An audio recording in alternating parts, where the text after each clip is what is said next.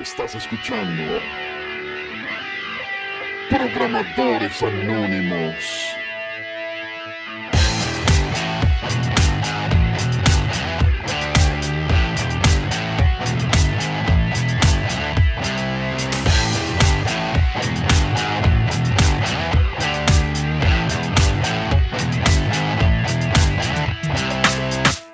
Ahora sí, porque se me había olvidado poner el intro. Entonces, sean todos bienvenidos al capítulo, a un capítulo más de Programadores Anónimos Express. En esta ocasión, estaremos hablando con un grupo de invitados sobre sus experiencias al migrar, migrar a Alemania.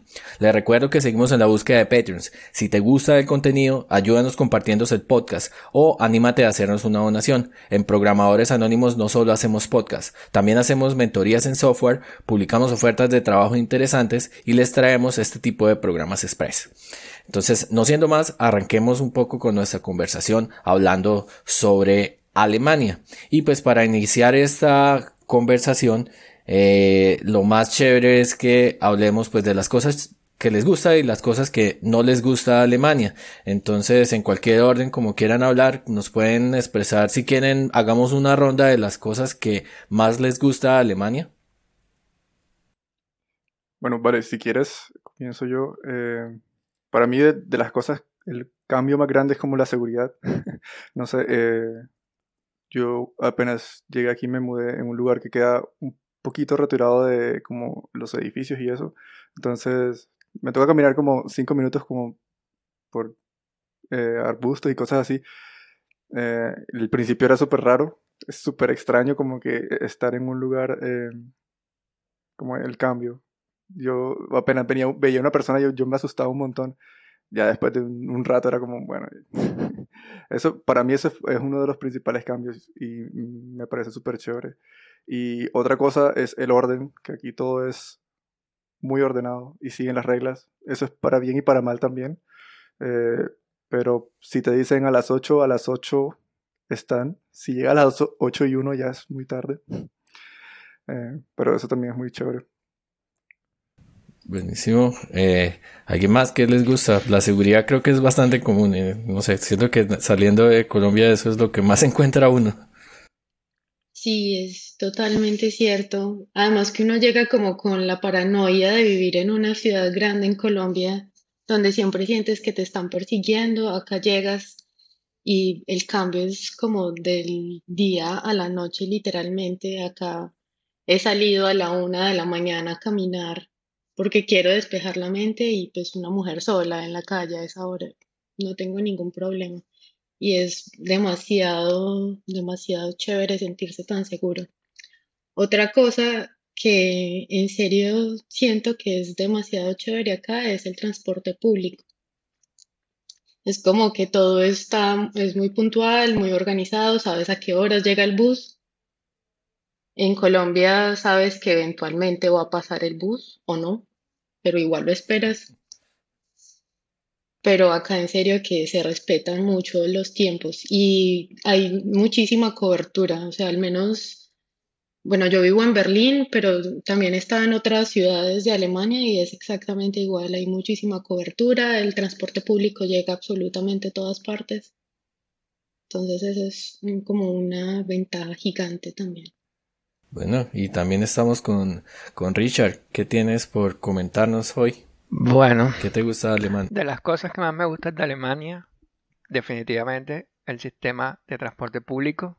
Ya sé que estoy repitiendo, pero aquí la variedad eh, te abruma a veces, pero siempre hay algo que tú puedes coger para llegar del lado A al lado B. Puedes coger un subterráneo, puedes coger el S-Bahn, que es como el de superficie. Eh, puedes coger tranvía, puedes coger bus. Eh, y literalmente un solo pase te sirve para varios trayectos. O si compras el pase mensual te sirve en todo. Literalmente aquí yo no he tenido que coger carro desde que llegué. Para nada, taxi ni nada con transporte público puedo llegar del lado A al lado B de manera organizada y planeada. Pues, Bastante, bastante chévere. Este, y pues como yo siempre he dicho en algunos podcasts anteriores, eh, a mí me gusta ver las cosas eh, del menos peor y a veces nosotros estamos en ese tema de decidir qué países nos gustaría hacer, aunque pues siendo sinceros muchas veces uno busca es como que el primero le salga. Pero pues a, modo de ejercicio, ¿qué es lo que menos les gusta de Alemania? Bueno, yo puedo empezar. Eh, el exceso de orden yo creo que a veces también es malo.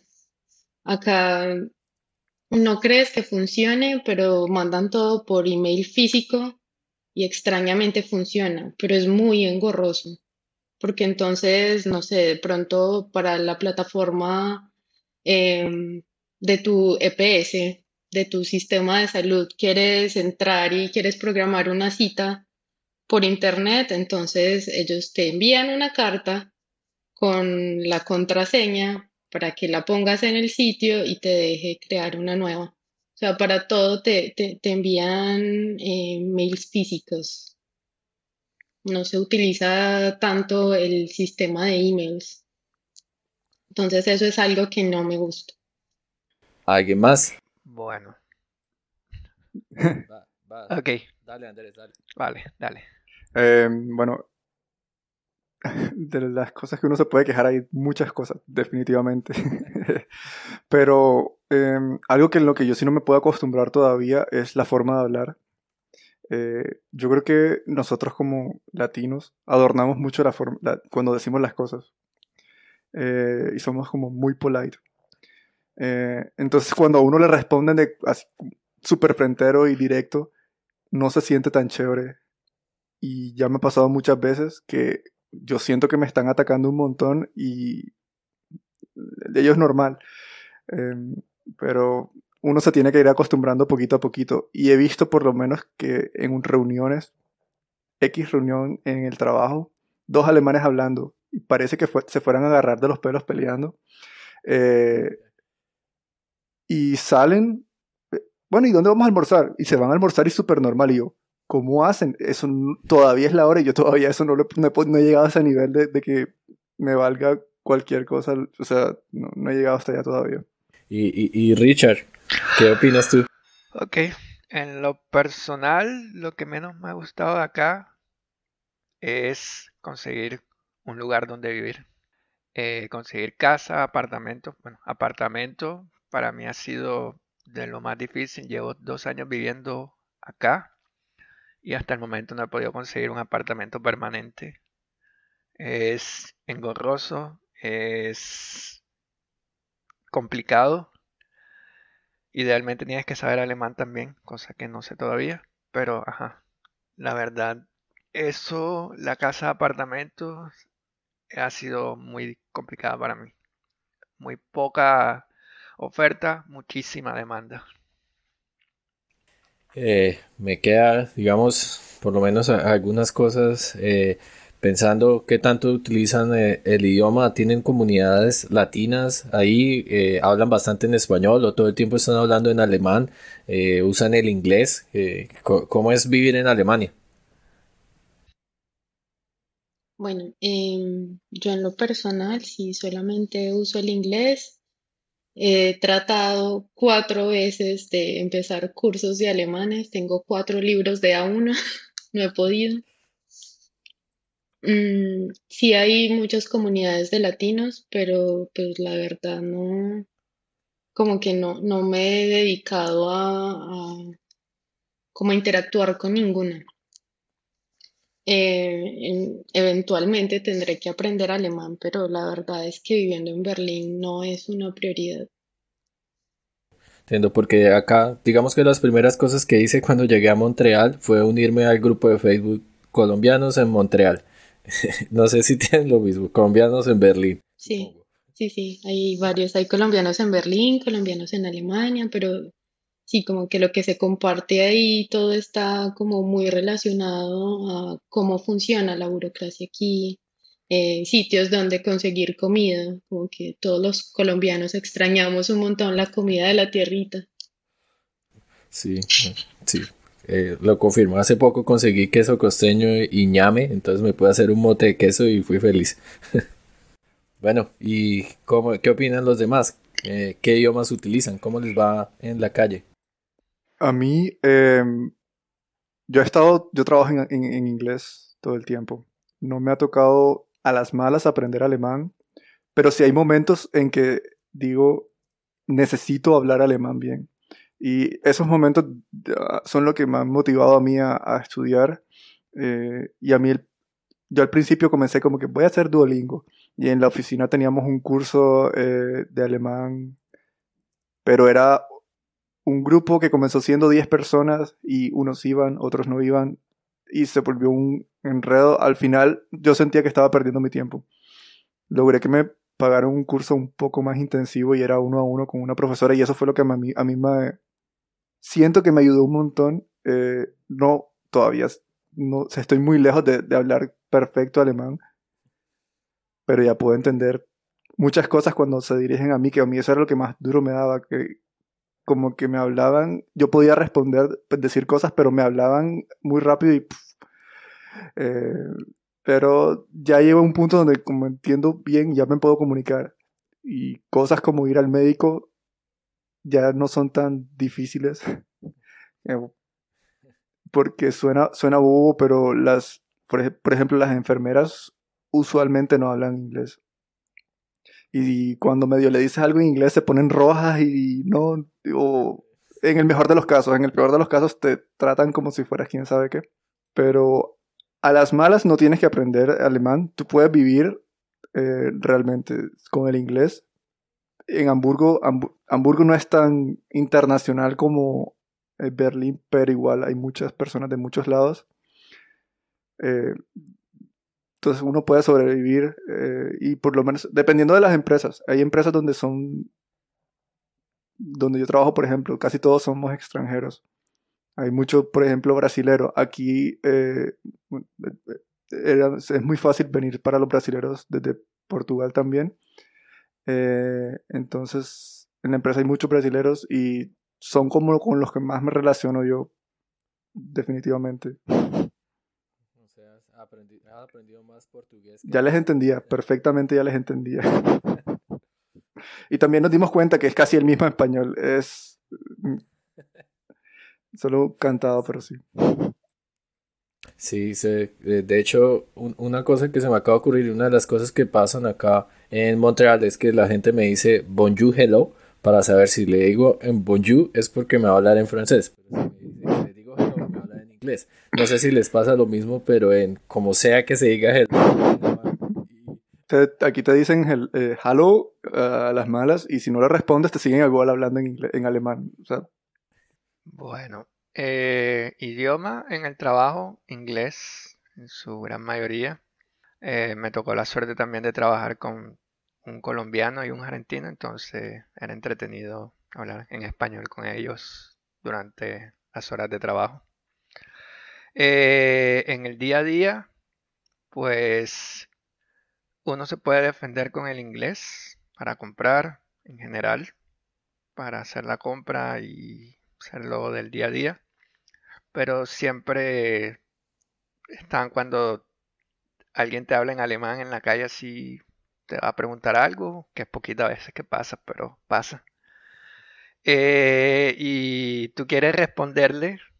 Yo en lo personal he aprendido un poquito de alemán, pero todavía no me siento como para responderle a alguien. Más lo escucho y me bloqueo, literalmente. Eh, pero en general si sabes inglés, en Berlín puedes vivir bastante bien. No hay, no hay mucho problema, no hay mucho agite ahí. Idealmente tienes que aprender para hacer cosas más avanzadas, como ir al médico, o comprar casa, o algo por el estilo, pero en general, inglés, ya estás en un punto que ideal. Entiendo.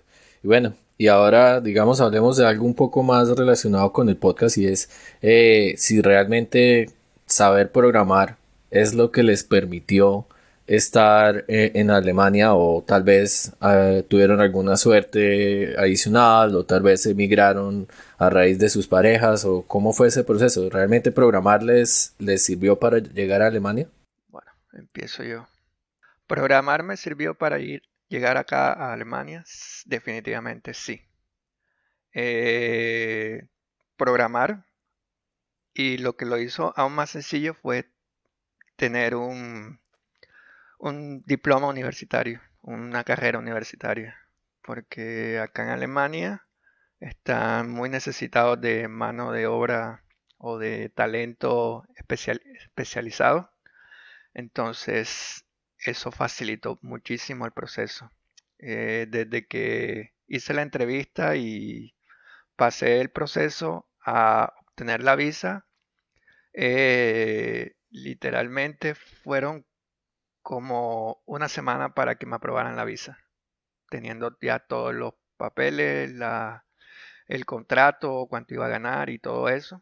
Literalmente fue una semana, fui a Bogotá, hice todo el papeleo y a la semana siguiente ya tenía la, la visa en Barranquilla. Entonces, definitivamente programar ayudó mucho, saber programar ayudó mucho, tener un título universitario ayudó muchísimo más. Bien, ¿alguien más? Vamos, Jenny. Bueno, sí, en lo personal también yo, eh, yo tuve que hacer una, un proceso de casi seis meses, incluso cuando pues yo creía que podía ser más fácil porque tenía una amiga que fue quien me recomendó, pero no, fue un proceso muy largo, eh, varias pruebas técnicas, reuniones con el equipo, y fue un proceso que se demoró como seis meses para que me respondieran y finalmente como que me dieran la aprobación. Y ya después, igual que, que Richard, se demoró como una semana en salir el tema de la visa. Pero sí, definitivamente, eh, en mi caso personal, no sé si hayan empresas eh, en las que tengan procesos un poco más sencillos o flexibles. Pero sí, en mi caso fue así. Eh, tuve un coding challenge en el que incluso estaban como, tenían una cámara y tenía como, eh, me estaba mirando todo el tiempo mientras hacía el coding challenge. Y sí, fue, como súper extraño. Pero... ¿Y todo eso lo hiciste desde Colombia? Sí, todo fue desde Colombia. O sea, si les entiendo bien, Richard y Jenny básicamente eh, consiguieron la oferta de trabajo y una semana después estaban en Alemania.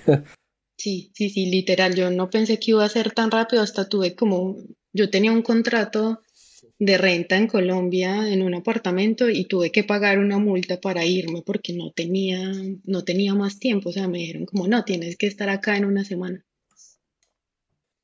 Bien interesante eso. Y bueno, ¿y, y cómo le fue a Andrés?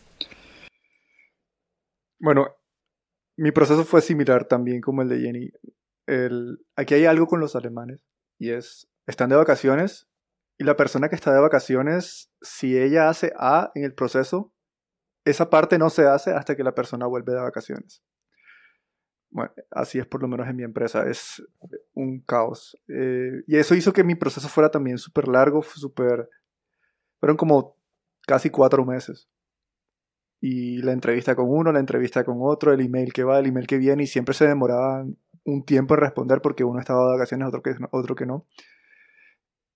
Pero definitivamente apenas conseguí la oferta de trabajo, el resto de cosas fue, como dijo Richard, con el diploma y con la oferta de trabajo te puedes obtener la, Blue Card muy fácil realmente. Yo creo que esa es de las visas más fáciles que, he visto. Fue de hecho más fácil que mi visa, la Schengen, la primera vez que la, pedí para venir a Francia. Eh, y fue llevar los papeles, llevar el diploma, llevar los originales, firman, ta, ta, ta, ven en no sé qué cuánto, me fui después a buscar el, el pasaporte y listo. Fue muy fácil. Aquí hay otra cosa, en Colombia cuando uno renuncia uno dice me voy y me fui. Aquí uno dice me voy y me fui en tres meses, porque el periodo, el notice period son tres meses. Entonces es súper normal aquí que tú digas, eh, bueno, comienzo en julio, comienzo en agosto, comienzo en septiembre, estando en abril. Es muy normal. Y las empresas no lo ven para nada raro porque ese notice period lo tienen, es como estándar. Pero definitivamente, volviendo a la pregunta inicial, programando, eh, sabiendo programar con el diploma y con la, y con la job offer, de hecho, conozco personas que solo con eh, la oferta de trabajo han logrado venirse perfectamente. No tienen blue card como tal, sino tienen eh, un permiso de trabajo normal y pueden trabajar perfectamente. Obviamente no tienen los mismos beneficios que tiene la blue card. Por ejemplo, eh, sacar la residencia permanente después de 33 meses. No tienen, él tiene que esperar 5 años, pero igual puede trabajar. Entonces, le sirve un montón. Bien, bien, bien chévere. Igual sí, digamos, en países nuevos eh, las reglas son diferentes y ahora me, me lleva a pensar con respecto a si cambió la experiencia de trabajar en empresas en Colombia a trabajar en empresas en Alemania. Eh, realmente vale la pena, digamos, ya con eso que me dicen de que uno tiene que renunciar en tres meses y mm, hablábamos en, en, el chat de que muchas veces las personas renuncian, no, pues me voy mañana, hablamos. Sí, de hecho yo personalmente he hecho eso. Entonces, no sé, se me vienen cosas a la cabeza. Realmente es muy diferente trabajar en empresas en Colombia y en Alemania y, y, si son mejores en Alemania. Bueno, la verdad no sé si mejores, pero sí son muy diferentes. Hay varias, varias cosas que en serio me, me impactaron muchísimo cuando llegué acá. Por ejemplo, el periodo de prueba es de seis meses. Seis meses.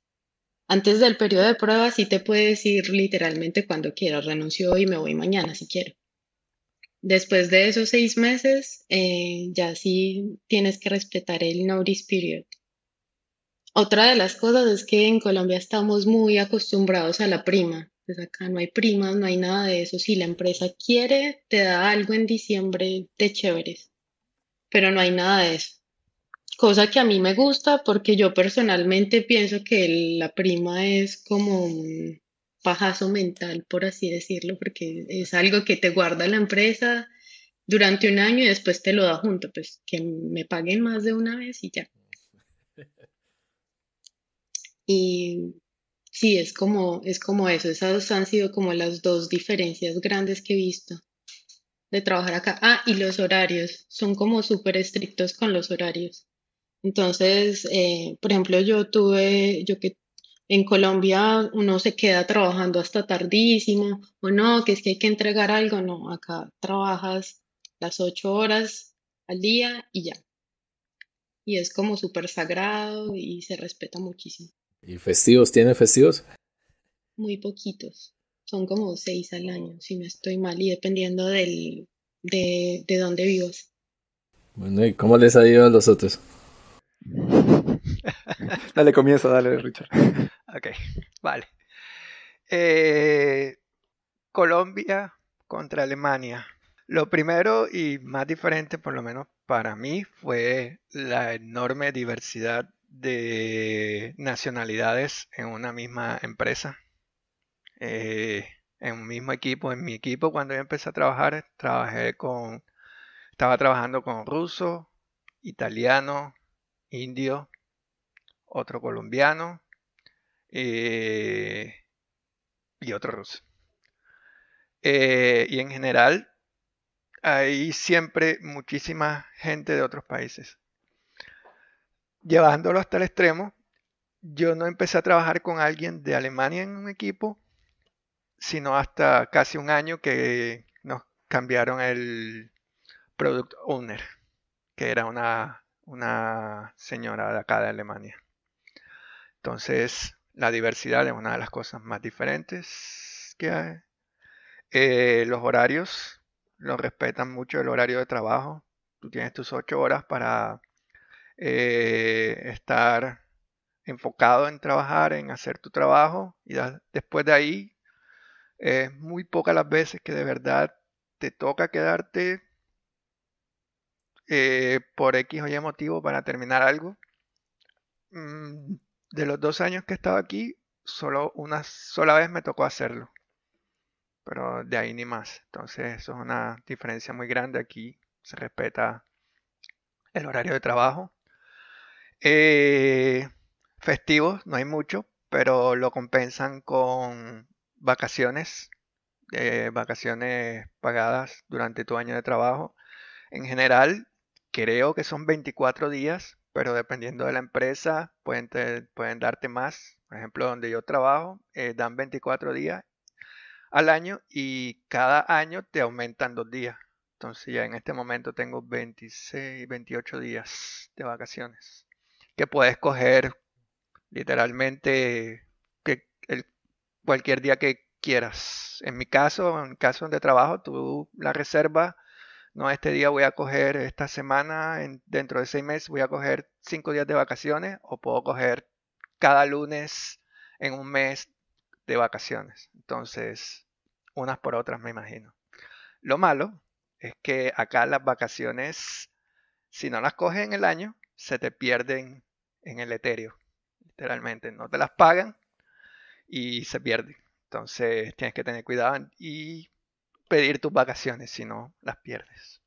¿Y las puedes pedir de un día para otro o tienes así también con tres meses? Usualmente con, en la empresa donde yo trabajo un mes de anticipación, pero usualmente a veces las he pedido una semana antes y me la dan normal. Así que en ese caso no hay mucho problema. Ok, bueno. Y nos queda faltando eh, Andrés. Para mí la diferencia fue muy grande llegar acá comenzando. Los horarios. Tenemos reunión a las 9. Todo el mundo corriendo a la sala de, cuarto de reuniones, todos bajando como cuatro pisos, llegando al cuarto de reuniones rápido porque iban tarde y todos íbamos ahí. En Colombia no era así. Comenzando porque en Colombia, yo, nunca trabajé en Colombia en una empresa producto como tal, como estoy trabajando ahora. Entonces, era muy diferente. En Colombia yo me subía a la llamada, bueno, dos, tres minutos después. Normal. Aquí a las en punto están ya todo el mundo conectado. A las y uno ya te están pingueando por Slack. Hey, ¿dónde estás? Y yo, wait, ya voy, like, eh, Zoom está cargando o lo que sea, como, wait. Eh, eso fue, eso al principio me dio duro un poquito. Em, otra cosa curiosa, aparte de lo que han dicho Jenny y, Richard, em, sí, aquí respetan mucho, mucho eh, las vacaciones y el, día, el tiempo libre en la empresa. Yo tengo 30 días de vacaciones y hay veces, este año nos dieron tres más, entonces como yo no sé qué hacer con tantos días. El año pasado, como dijo Richard también, yo cogí todos los viernes libres, como por dos meses. No tenía más nada que hacer. Y a mí me lo respetan mucho. Eso es bueno.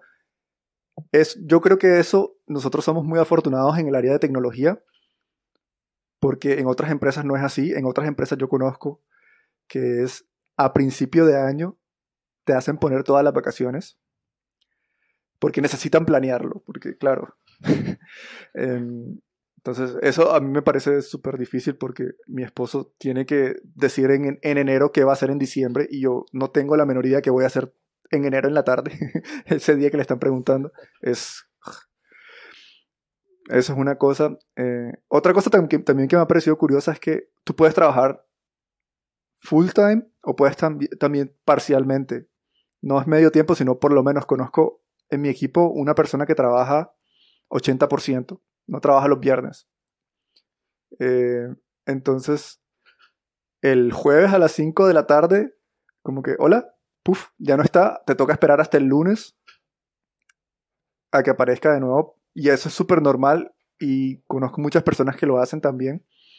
Mm, en Colombia no sé, no sé si eso funciona así, creo que nunca había visto una persona que trabajara solo 80%. Eh, me parece gracioso porque la forma de pensar también es diferente. Yo le pregunto por qué. Él me dice, estoy ganando bien, no necesito la plata. Y yo, ¿qué? Eso me parece también full, full curioso. Pero bueno, y ya que hablamos un poco de lo que es bueno, lo que es malo en eso, eh, ¿les importaría decir cómo consiguieron esa oferta de trabajo? Porque creo que es la clave para si alguien que está escuchando quiere emigrar a Alemania, pues necesita conseguir esas ofertas de trabajo. Entonces, ¿qué recomendaciones les tendrían? Bueno, yo puedo empezar. yo llegué acá en diciembre del 2018. Desde enero yo empecé a buscar por una plataforma que se llama Honeypot Y por ahí fue que me empezaron a contactar las empresas, tuve varias entrevistas, pero entonces en abril de ese mismo año, pues como ya les conté, llegó una amiga colombiana acá y después estuvimos hablando y yo le conté que, que, que yo estaba buscando una empresa, que yo quería migrar y pues ahí fue donde ella me recomendó. Eso fue como en junio y bueno, ya les conté que se demoró como seis meses todo el proceso porque si acá son como, si están de vacaciones, si no están disponibles, se demoran un montón en responder. Pero sí fueron unas cinco entrevistas más o menos. Entonces, primero me llamó la, la reclutadora de recursos humanos, después tuve una entrevista con el Head of Engineering, después me mandó, eh, me mandaron un coding challenge, después eh, bueno, me mandaron, eh, me mandaron, creo que fue como, no me acuerdo. Bueno, tuve una entrevista con el equipo para hablar del Coding Challenge y donde me hacían también preguntas técnicas. Y ya como dos meses después llegó la oferta. Entonces sí, fue, fue como eso. ¿Cómo es que es la página? Honeypot. Bueno, ¿y cómo hicieron Andrés, Richard? ¿Quién quiere primero? De hecho, yo también eh, conseguí mi, mi, oferta de trabajo por Honeypot. Yo apliqué a tres empresas diferentes y la empresa donde estoy trabajando la conseguí por Honeypot. Y es curioso que la empresa donde yo trabajo ahora es la dueña de Honeypot. Entonces, en estos momentos, si quisiera buscar trabajo, creo que no sería la mejor plataforma. Eh, pero por Honeypot me pareció súper chévere y a mí me acompañaron un montón. Me ayudaron a muchas cosas que hablar con la empresa después en el post también me ayudaron un montón. a no sé, los papeles que no, que no sabía, porque al principio hay un montón de papeles que uno no sabe bien, también lo, ayudaron a uno. Eh, me gustó mucho y pues sirvió. y también fue así, también tuve la, la, primera entrevista con la recruiter, después quién sabe en cuánto tiempo tuve otra entrevista con desarrolladores, después me mandaron otra entrevista que fue un coding challenge eh, de esos que uno tiene que programar ahí que yo por sí odio. Y luego Meet the Team, que creo que es súper normal acá que, que conozcas al equipo antes. Y ellos son los que al final dicen sí o no. Y luego la oferta de trabajo, pues realmente, realmente rápido y me gustó. Bueno, pues un caso de éxito. Les acabé de colocar en, en pantalla eh, la página. Eh, eh, supongo que es esa, ¿no? Honey, Honeypot. Sí. sí. Sí, es nice. Bueno, y Richard, ¿también Honeypot? No, en mi caso fue porque un ex compañero de trabajo eh, empezó a trabajar acá y me dijo que, ajá, que estaba bacano trabajar acá, Alemania, imagínate, todo es súper. Me dijo que y aplicara a la empresa donde él trabajara donde él trabajaba. Yo apliqué eh, normal. Eh, hicieron dos entrevistas. La primera la entrevista de recursos humanos. La segunda la entrevista con técnica. Después fue el Coding Challenge. Y después la última entrevista. Y ya después fue la oferta. En realidad no fue tan, complicado. Pero sí, la otra forma es, si hay gente trabajando acá, usualmente ellos pueden recomendar a otra gente o pueden, sí, recomendar. Otro caso sería el de mi novia, que también fue por Honeypot, así que Honeypot manda la parada. Bueno, eh, bastante interesante. Y ahora de las cosas que me pongo a pensar acá, cuando uno migra a Canadá, si va a trabajar, va a trabajar. ¿Ustedes tienen ese mismo tipo de restricciones de que no pueden trabajar, o sea, si, se van con permiso de trabajo no pueden estudiar? Eh, sí, pues hablemos un poco de eso, de estudiar en Alemania. aquí, aquí es súper curioso con los contratos. Si tú tienes visa de trabajo, es visa de trabajo. Cuando tú obtienes la Blue Card, de hecho a ti te dan un papel que es como la extensión Satzblatt, es la extensión de la, tarjeta como tal. Es un papelito que te dice, esta persona es desarrollador de software en X empresa y literalmente solo puedes hacer eso. De hecho, no puedes hacer ni siquiera freelance. Tienes que pedir permiso a la empresa para hacer freelance y solo son X cantidad de horas y todo es súper controlado. Y para estudiar, tú no puedes trabajar full time y estudiar. Si tú quieres estudiar, necesitas trabajar X cantidad de tiempo y estudiar la otra cantidad de tiempo. Pero no es como, no sé, como en Colombia que uno se revienta, no sé, los viernes y los sábados estudiando eh, una especialización, lo que sea. Eh, no, no es igual. Es decir, tienes que pedir como permiso en el trabajo. quiero hacer una maestría. te tienen que dar tiempo. Con el estudio, estoy, no estoy 100% seguro, pero sí, eh, sí he escuchado que tú necesitas, eh, no, no, puedes trabajar en las 40 horas. Necesitas trabajar medio tiempo, las 20, 20 horas creo que es. Y después es que, y el resto de tiempo es que puedes estudiar. Pero no es como que voy a trabajar 40 horas y voy a estudiar también. No te lo permiten legalmente. Interesante. ¿Alguien más tiene alguna experiencia estudiando o algo? Mm, no, la verdad, pues yo tampoco he intentado estudiar acá más que por permisos, porque mm, la verdad no estoy segura y creo que la, la no, no tiene como muchas restricciones aparte de, lo que mencionó Andrés. Es porque pues no te da tiempo tampoco porque para estudiar acá necesitas tiempo. Ahí sí tienes que estudiar full time.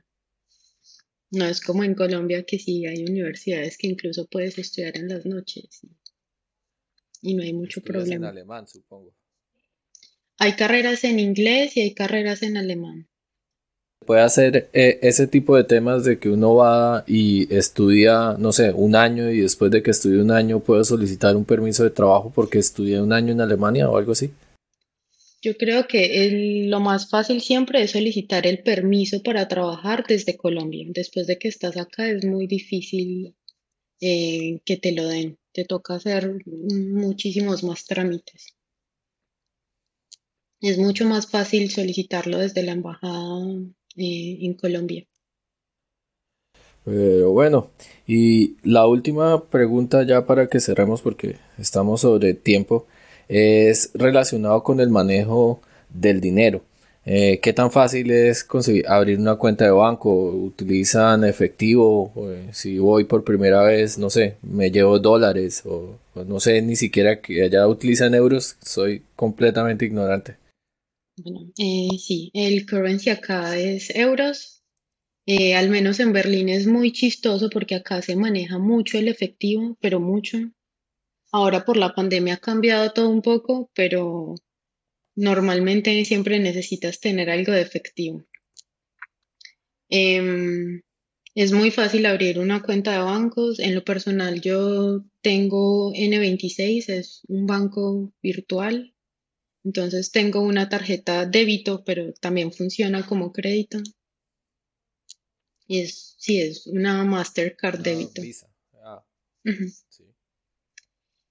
y, ya, sí, es como súper fácil, súper simple, pero acá el alemán tiene como, tiene como mucha la, la cultura de tener efectivo les gusta mucho tener efectivo, ellos dicen que así eh, pueden saber cuánta plata tienen en realidad y cuando pagan algo como que lo sienten porque es plata física.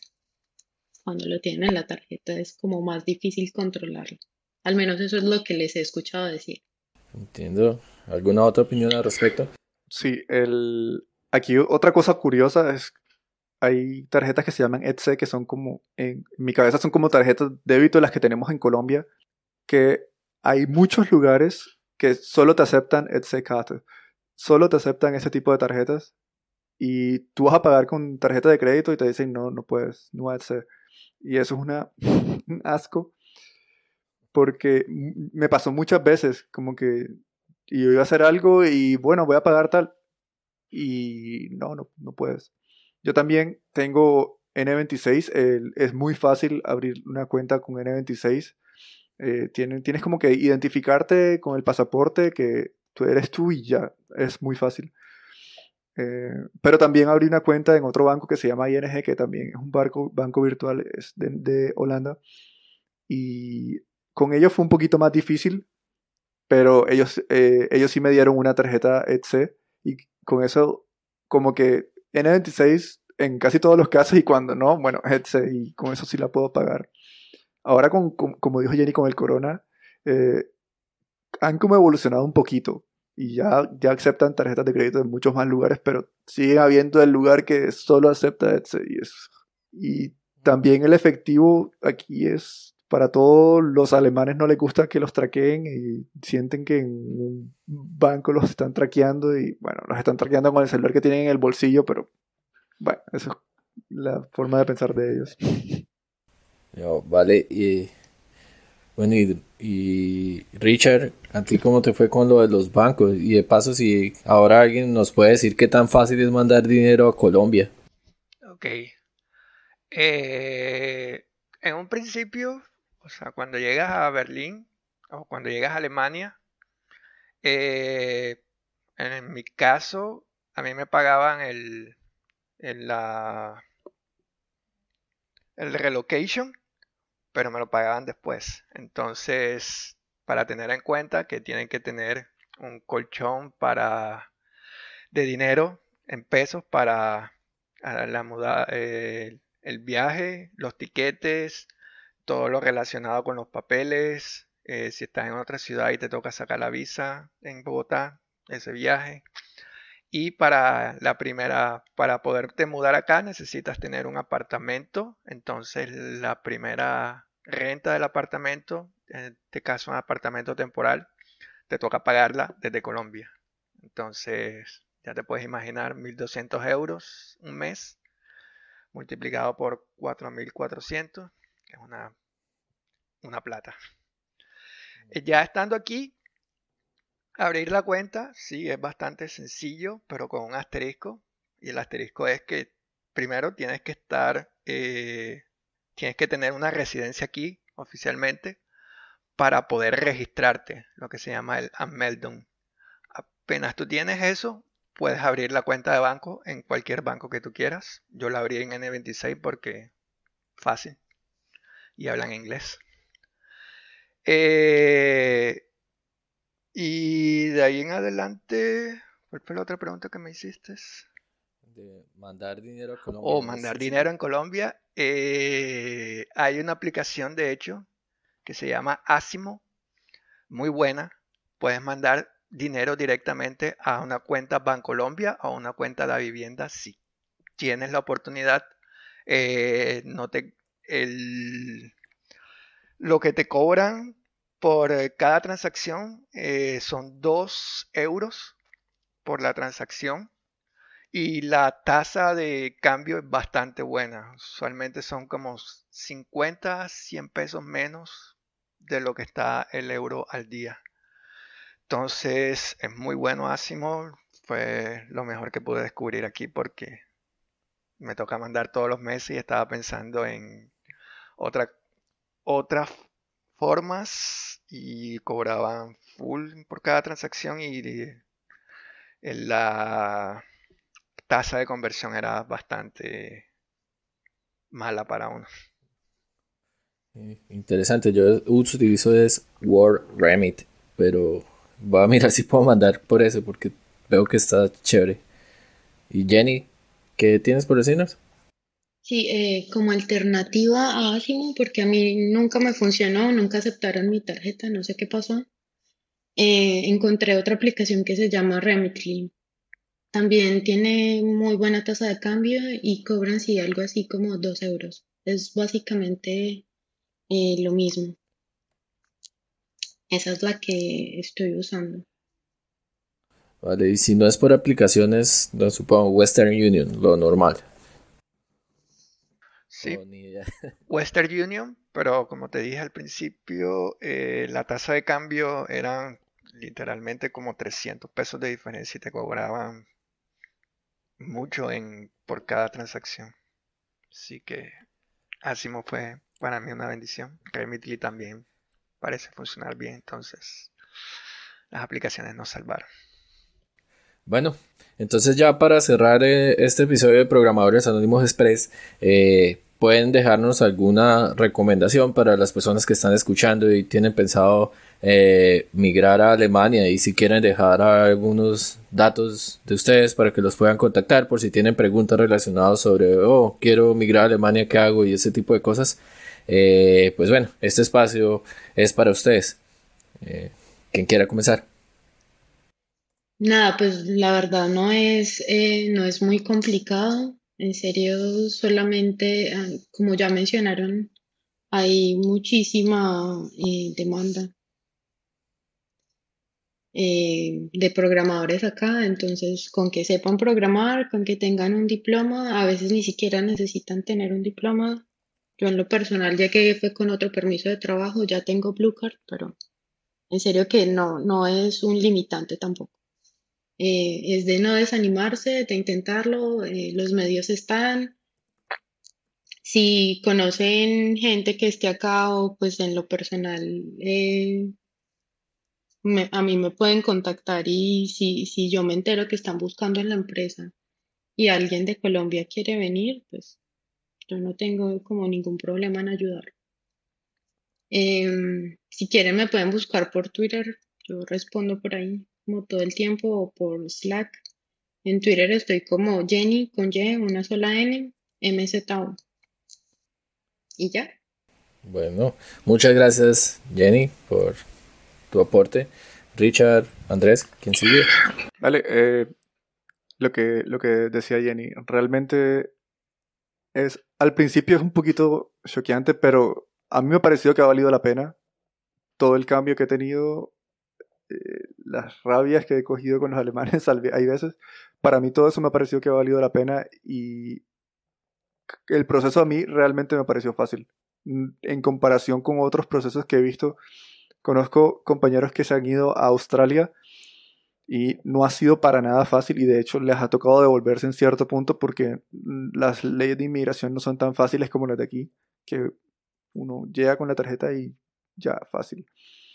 Eh, para Canadá yo siento que tampoco es tan fácil, según lo que he visto, y tampoco es tan rápido tener eh, por lo menos la residencia inicial, pero opciones